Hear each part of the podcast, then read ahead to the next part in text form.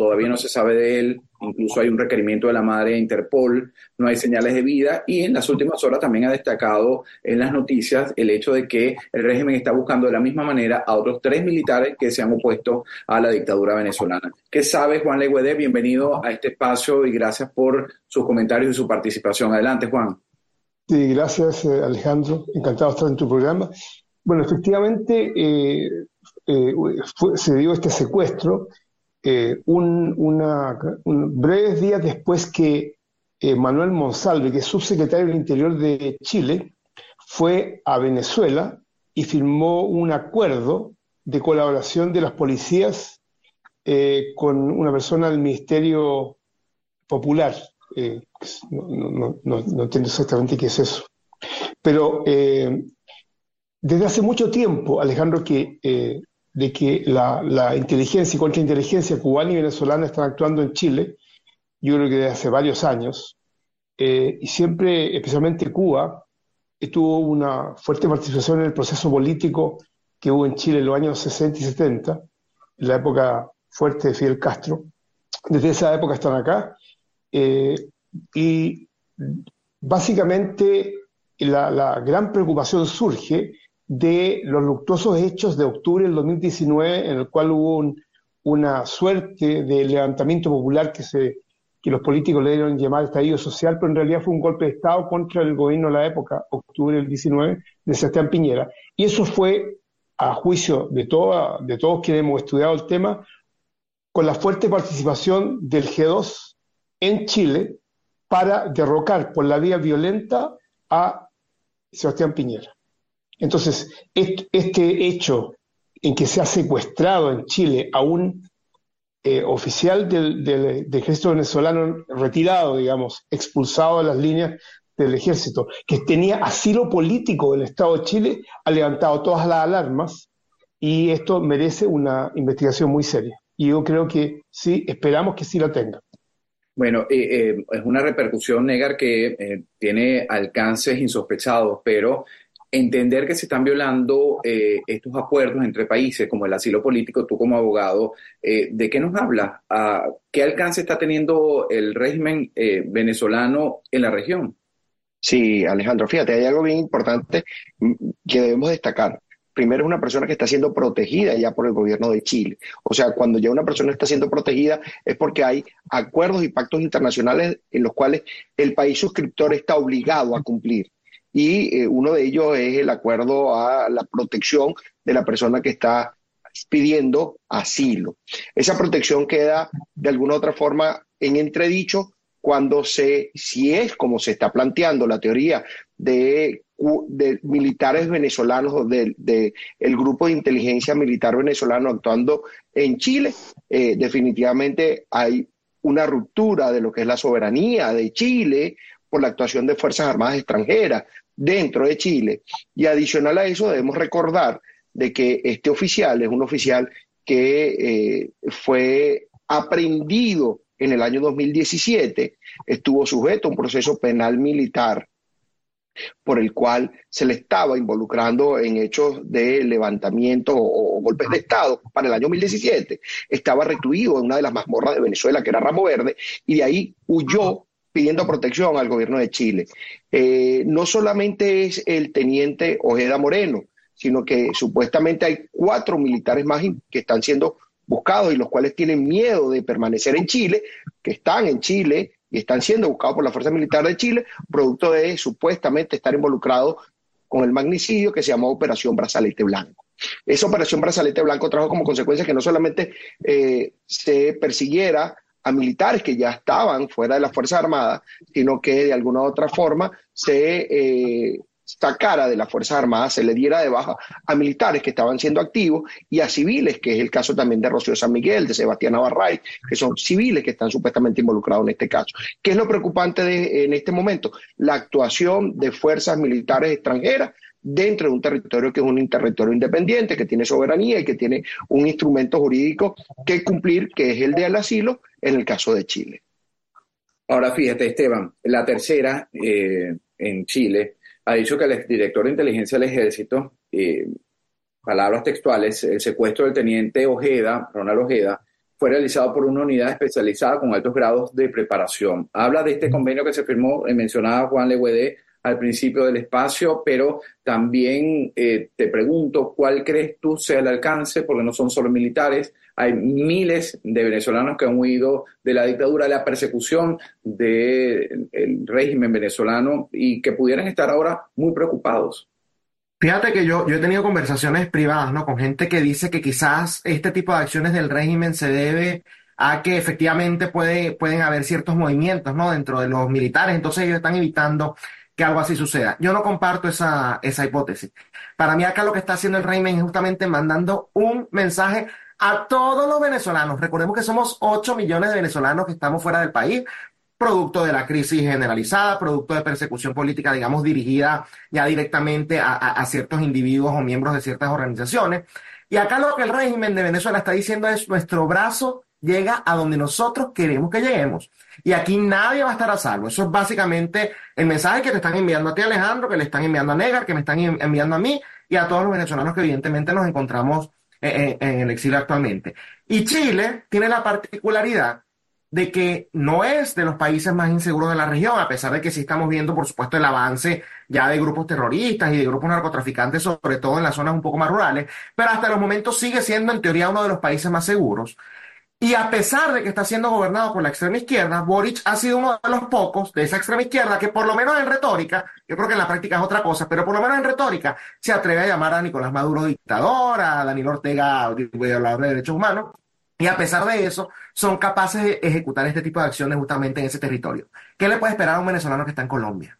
¿Qué le puede esperar a un venezolano, por ejemplo, que está eh, o, que hubiese estado en Argentina bajo Alberto Fernández? Evidentemente acá ya la realidad ha cambiado de Argentina, no. Pero en esos gobiernos que sí son más aliados, que son abiertamente más cercanos ¿no? a la tiranía de Nicolás Maduro, ¿qué puede sentir un venezolano como Sebastián Abarrá, que tengo entendido que está en Colombia, ¿no? Entonces, la están acusando ya de esto. ¿Qué seguridad puede tener alguien como ella? Y vámonos incluso a países que en teoría son más seguros, como los mismos Estados Unidos. Ya hay reportes que indican que acá por lo menos existen 150, por lo menos, vamos a recordarnos que estos reportes tienden a ser bastante conservadores, que hay por lo menos 150 personas, miembros de justamente estos grupos de inteligencia y de estas unidades especiales, que están ya en territorio norteamericano, porque bueno, acá también hay un problema migratorio, que hay que decir, en donde está entrando Raimundo y todo el mundo, no se hace ningún tipo de control, y en estas olas migratorias, ¿no? Los regímenes tiránicos, lo hizo Cuba en el pasado y, actualmente lo hace Venezuela, aprovechan y también meten a uno de, los suyos justamente para que, eh, bueno, puedan pasar y logren o desestabilizar el país que los está recibiendo o logren entonces ya llevar a cabo este tipo de operaciones. Nadie está seguro, esa es la verdad. Y bueno, tenemos que tener mucho cuidado del brazo del régimen y lo hemos denunciado incluso en este, en este espacio eh, y en muchos otros espacios, Alejandro, llega más allá de las fronteras. Esto es una mafia internacional, no es una exageración, no es amarillismo cuando uno denuncia esto y lo de Chile sencillamente nos corrobora esta conclusión. Bueno, y fíjate, es preocupante por lo que narran los tres, en particular lo que está diciendo Esteban Hernández, porque, eh, y repito los nombres de los panelistas, porque este programa también se repite en, en la radio, en Radio Martí, Esteban Hernández, analista político, está Juan Legüede, escritor, empresario eh, chileno desde Chile y Negar Granado, abogado desde el sur de la Florida. Eh, esta preocupación que manifiesta Juan, eh, que nos la ha manifestado explícitamente Esteban Hernández, yo creo que la compartimos todos, incluso los que estamos en Estados Unidos. Estamos viendo una ola migratoria que está malponiendo el nombre de los venezolanos porque somos más, como lo decía también Esteban, y eso lo ha comprobado, o por lo menos lo ha manifestado con cifras, la Organización de Naciones Unidas, hablan de 7.28, pero entendemos y creemos que esa cifra es mucho mayor. Podemos estar hablando hasta de 10 millones de venezolanos en la, en la diáspora. Ahora, que estemos en Estados Unidos y, esta crítica que se ha venido dando poquito a poco, igual y pasó en Chile y en Perú, en Colombia, en menos grado en Argentina, pero estos tres países en Sudamérica, eh, una migración que viene llena de personas que han asesinado el fin de semana, lamentablemente, destruyeron la vida de, de una de una familia de una estudiante en Georgia. Vemos los actos de agresión que han tenido esta, estos migrantes, en su mayoría venezolanos, eh, contra la policía en Nueva York y, se ha desbordado en quizás la capacidad de detenerlos, pero han entrado, siguen entrando, hay reportes en el Darién Y hay muchos especialistas, y te lo pregunto a ti, eh, Juan, a ver con tu experiencia, si acertamos en el análisis. Dicen que el régimen, con esta brisa bolivariana que ellos anunciaron, tú lo mencionabas al principio, cuando intentaron desestabilizar el gobierno de Piñera, pues mandaron a mucha gente que liberaron de las cárceles, mucha gente que eran antisociales en Venezuela, para desestabilizar a la región. Tú, a estas alturas, cuando estamos viendo esto que te estoy mencionando en Estados Unidos, ¿crees que eso sea así? O sea, a ver, el gobierno, el mal llamado gobierno, la dictadura brutal eh, narco que hay en Venezuela, es un, es un eh, poder que tiene el crimen organizado, posiblemente el crimen organizado más grande que ha existido en, la historia de la humanidad. Y lo que eh, nosotros tenemos en Chile, la certeza que todos los carteles de drogas están bajo el paraguas del cartel de los soles, el cartel de los generales del régimen venezolano. Se lo han capturado, o sea, son simplemente divisiones. Y en Chile operan varios carteles, en especial en el venezolano, el tren de Aragua, y el, régimen venezolano, desgraciadamente, se ha convertido en un peligro continental. O sea, eh, ciertamente todos los toda la diáspora venezolana está en riesgo, especialmente la gente que es destacada en las comunicaciones, en la política, están en riesgo en este momento, claramente. Pero yo, te diría, Alejandro, y, también se le diría a Negar y a Esteban, que estamos todos en peligro frente a este, este monstruo eh, cubano-venezolano que tiene la inteligencia en La Habana, pero la fuerza está puesta por los recursos y digamos, y los ciudadanos no los ciudadanos, los criminales que operan en Venezuela y, fuera de Venezuela. Y, concretamente tu pregunta, no cabe duda que el gobierno de Maduro está enviando gente a todos los países para desestabilizarlo y eventualmente ir a su captura. Es lo mismo que hizo Fidel Castro con los Marielitos. Entonces, esto es un programa de la dictadura venezolana para, en el fondo, desestabilizar todo el continente y esto ameritaría pensando que hubieran gobiernos razonablemente patriotas en todo el continente y no los tenemos, merecería una acción armada, una fuerza de tarea de los países grandes, apoyado ojalá por los Estados Unidos, para ir por los dictadores venezolanos, derrotarlos militarmente y liberar al pueblo que tienen secuestrado desde hace veintitantos años. Es terrible escuchar estas noticias, Negar, pero eh, tú como abogado, además que te enfrentas a la migración, migración de todavía venezolanos que vienen a trabajar, pero esto que está pasando, quiero que me lo describas y se los cuentes a los cubanos, que es nuestra audiencia orgánica en radio y televisión, Martí. ¿Qué es lo que está ocurriendo? ¿Por qué tantos y la mayoría siguen siendo venezolanos y la comparación que hacía eh, Juan sobre lo que hizo el régimen de Fidel Castro en la época conocida como el Marielito, cuando envió a exprisioneros, a gente que había asesinado, robado, para que llegara aquí a los Estados Unidos. Sí, Alejandro, fíjate, eh, hay algo bien interesante y en esta semana se celebraron 35 años del Caracazo, aquel movimiento social del que más o menos describía eh, Juan que pasó en Chile en el año 2019. Lo, lo, vimos nosotros en el año 89. Eh, el 27 de febrero del año 1989 se dio el Caracazo. Y si nosotros nos remontamos a la historia, debemos recordar que para el año 88 la toma de posesión de Carlos Andrés Pérez, que fue a quien se le sublevó este pueblo civil, estuvo la presencia de Fidel Castro, lo que significa que para el año 88 había personal del G2 cubano dentro de Venezuela. Eh, es una política de Estado de Cuba. Cuba a, a través de la historia siempre quiso hacerse de Venezuela como puerto de entrada para Latinoamérica o para Sudamérica. Eh, debemos recordar eh, históricamente la toma de Machurucuto, que no fue otra cosa que la incursión de cubanos para entrar a Venezuela. Debemos recordar lo combatiente que fue el gobierno de Rómulo Betancourt, sin, sin ningún tipo partidista, sino como gobierno, contra lo que era la guerrilla cubana que existía en Venezuela. Y esto trae como consecuencia analizar la política del Marielito. Y, el, y, lo vuelvo a decir, es una política de Estado del régimen mandar eh, a, a, estos migrantes caminantes que pasan por la selva del Darién, que pasan por Centroamérica para llegar a los Estados Unidos, con dos finalidades. Uno, la inserción social de estos grupos de inteligencia cubana, venezolana, Y la segunda, la desestabilización de, los países. O sea, no podemos ver solamente a, Estados Unidos como el fin de desestabilización, sino que en el tránsito por Panamá, por México y llegar a Estados Unidos, estoy hablando solo de tres países, son países que son susceptibles a ser desestabilizados. ¿Y por qué son susceptibles a ser desestabilizados? Porque de alguna u otra forma en el tránsito siempre se van a quedar estas células guerrilleras, estas células eh, irregulares que eh, van a contribuir a un desborde social o van a contribuir a, actos criminales.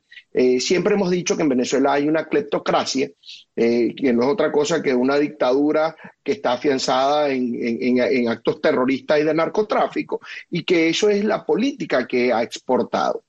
Adicional debemos recordar de que no todos los migrantes son malos y eso quiero hacer una mención especial en este momento, porque estamos siendo vistos los venezolanos por las actuaciones de muy pocos eh, eh, para calificarnos a nosotros los venezolanos, pero que de alguna u otra forma no somos todos los que estamos incursos en estos actos criminales o en estos actos que han causado conmoción dentro de los Estados Unidos. También debemos recordar de que son muchos los venezolanos de bien y que definitivamente por la actuación de unos pocos no nos tienen que calificar a los demás.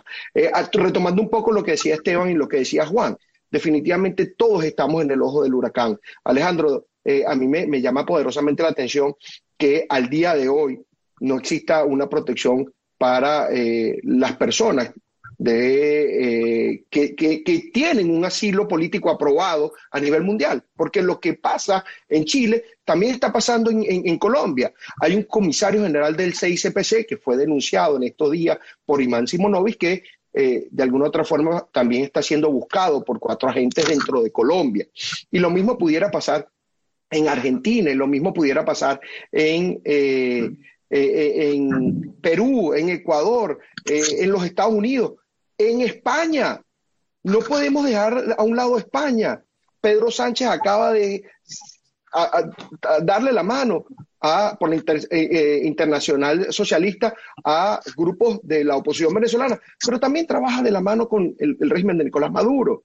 Entonces, eh, estas células van a terminar de operar a nivel mundial y van a buscar a las personas que sean objetivos para el régimen de Venezuela. Bueno, y fíjate que esa preocupación que tú manifiestas, Esteban, lo que nos dice Negar, eh, quiero ahora que tú me hagas una lectura. Eh, ya la comunidad estadounidense, estoy hablando de los americanos, el tema de esta migración, pues empieza a generarse un rechazo hacia el tema de los venezolanos, a pesar de que es una actuación, como bien lo recalca Negar, de pequeños. Pero tú como eh, ciudadano estadounidense ya también, ¿qué piensas? ¿Hasta dónde?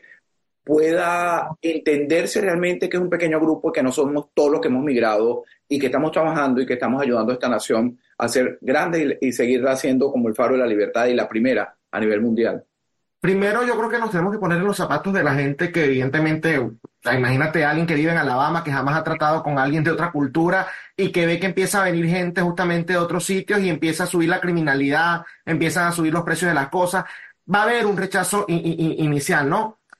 No con esto quiero decir que está justificado, pero vamos a hablar incluso de cifras. Tengo entendido que desde que Joe Biden asumió la presidencia, han entrado, y las cifras son exageradas porque va, va acorde incluso con, con la cantidad de, del exilio venezolano. Obviamente no todos acá son venezolanos, hay chinos, hay gente de Haití, de otras nacionalidades, pero tengo entendido que han entrado por la frontera de manera irregular 8 millones o algo por el estilo, ¿no? Una cifra bastante exagerada. Podemos hablar de porcentaje. O sea, 8 millones, vamos a asumir eh, que de esos 8 millones, a ver, el 10% sería que 800 mil, no, no vamos a decir que 800 mil son criminales. El 1% que son 80 mil, vamos a poner que es el 0.1%. 8 mil, igual sigue siendo una cifra bastante alarmante. ¿Tú te imaginas que de, ese, de esos 8 millones el 0.1% sean criminales? sea gente de mal. Estamos hablando de 8 mil personas que evidentemente tú no quieres que eh, eh, eh, entren en tu país. Entonces uno también tiene que entender por qué empieza a surgir ese rechazo, como también, por supuesto, ha surgido en países como Chile o en países como Perú o en países como Colombia, porque bueno, hay gente que está acostumbrada a cierto estilo de vida y que ve que ese estilo de vida se ve justamente afectado por una cuerda de antisociales que si bien no son la mayoría, a nivel porcentual es algo incluso mínimo, cuando te vas a la práctica, bueno, son cifras evidentemente importantes, ¿no? Habiendo dicho eso, yo creo que para evitar justamente ese tipo de, acusaciones y de generalizaciones, nosotros como venezolanos tenemos que ser los primeros en denunciar a estos antisociales venezolanos. Porque justamente si tú no quieres que te asocien con ellos, uno no puede salir a defenderlos ni siquiera lo más mínimo. Pues, tú mencionabas, por ejemplo, el caso del individuo este que asesinó a una estudiante de enfermería en Georgia.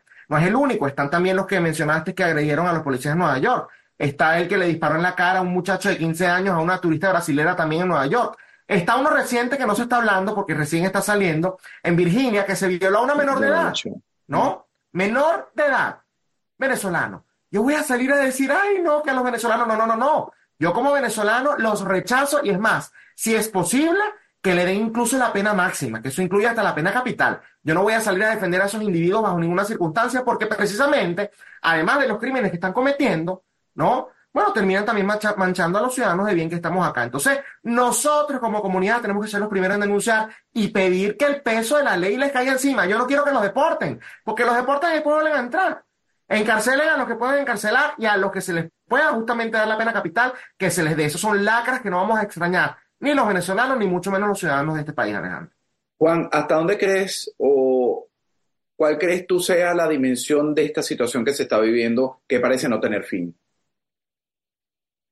Eh, es, difícil estimar algo así, eh, Alejandro. En el caso de Chile, por ejemplo, no, hay, no ha habido ningún control sobre la inmigración descontrolada que ha entrado. Entonces no sabemos cuántos miles de eh, visitantes no deseados han llegado a Chile. ¿Cuántos son de edad militar? Uno realmente ve videos en que van echando columnas de, hombres jóvenes, fornidos, ¿no es cierto?, eh, entre 20 y 30 años. Indudablemente esas no son familias que están huyendo de, del desastre de, Venezuela.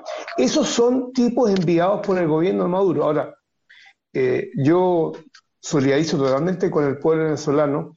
Yo te he dicho en otra oportunidad, y lo digo hoy nuevamente, que la mejor inmigración que ha habido en Chile desde el inicio del siglo XX ha sido la inmigración que nos llegó gratis de venezolanos capaces, honestos y trabajadores que han hecho un tremendo y siguen haciendo un tremendo aporte en Chile. Si el problema es que tú no necesitas a muchos miles de gente criminal, tú con unos pocos miles desestabilizas un país, ¿no? Entonces, eh, indudablemente que hay muchos criminales que nos ha mandado Maduro con el expreso propósito de desestabilizar y de crear pánico y caos, que es lo que ellos necesitan para tomarse las sociedades. La sociedad chilena tiene que combatirlo, ojalá, como decía recién Esteban, los metan en la cárcel, que paguen aquí y perseguirlos por cielo, mar y tierra. O sea, los países tienen que defenderse. Y, y desgraciadamente, el gobierno chileno o se pasa de ingenuo, o se, se hacen los ingenuos, y van a hablar con la peor dictadura que ha habido en América en los últimos años, después de la cubana, a ponerse de acuerdo para, para manejar al nivel policial eh, los fenómenos migratorios. Hay que ser el tipo más idiota para ir a hablar con los tipos que están haciendo eso. Entonces, eso es lo que molesta a la sociedad chilena, eso es lo que nos hace despreciar más. Y, digamos, el querer acabar con este gobierno de, comunistas y de traidores que, lo que están haciendo es simplemente dejar ir, dejar que, se cometan este tipo de delitos. Incluso Manuel Monsalve, que es su secretario interior, dijo que había habido un pseudo delito de secuestro. O sea, lo que vimos en las cámaras, lo que, se lo que ha salido en los medios, para el gobierno es un pseudo delito. Yo no sé lo que tiene que pasar para que hablemos de delitos, ¿no? Eh, eso es lo que te puedo decir. Y en cuanto a, a la dimensión de lo que puede alcanzar, en Chile eh, podría ser muchísimo más. Pues esto puede escalar a cualquier nivel, Alejandro. No, y además lo que dice Juan, eh, eh te lo dejo a ti para que lo analices ya finalmente el tema migratorio. No sabemos hasta dónde puede llegar, pero lo que sí es cierto es que viendo los reportes de migración de Panamá, eh, de Colombia y, de las autoridades mexicanas, el Darién sigue siendo un lugar de tránsito de miles y miles de ciudadanos, la mayoría venezolanos, pero hay de todo. Hubo un reporte esta semana, al principio también, mm, denuncia de las autoridades migratorias mexicanas de la fuerte eh, migración china por California. Eh, es algo indetenible. Pero, Negar, tú que te enfrentas a este tema, como decía ya en el minuto final, de migratorio, ¿qué están haciendo las autoridades en este país? ¿O qué pueden hacer para detenerlo? Brevemente. Fíjate, eh, de alguna otra forma la administración del presidente Biden está tratando de endurecer lo que son las reglas para lo que es la petición de asilo. Eh, están hablando de lo que es la entrevista de miedo creíble que se debe tomar en la frontera a los fines de, que sirva como un filtro para saber a quién se le puede permitir entrar eh, y para que termine formalizar su asilo dentro de los Estados Unidos, entendiendo de que las personas que están entrando ilegal son las personas a quien le están hoy en día esta política le están siendo dirigidas, ¿ok? sin embargo, debemos recordar históricamente que el primer país peticionante de asilo en los Estados Unidos no es Venezuela, ni es Ucrania, es China. O sea, los chinos tenían la mayor cantidad de aplicaciones de asilo dentro de los Estados Unidos. Después vinieron los afganos, los ucranianos, hoy en día los venezolanos. Eh, a medida que se va desarrollando gobiernos comunistas, como el de Venezuela, como el de Nicaragua, como el de Cuba, eh, definitivamente va a haber una mayor diáspora llegando a los Estados Unidos. Y a lo último, debemos entender de que no todas las personas son elegibles al asilo. O sea, es una política que debe tener muy clara el país receptor y a quien le va a dar protección. Bueno, ah, seguiremos analizando este tema. Les agradezco. Se ha terminado el espacio Venezuela hoy. Gracias a este excelente panel por ponernos en contexto lo que está ocurriendo. Juan Legüedé, empresario, analista político desde Chile, Anegar Granados y Esteban Hernández desde el sur de la Florida. Me despido y le doy las gracias a todos los que nos escuchan y nos ven a través de Martín Noticias. Soy Alejandro.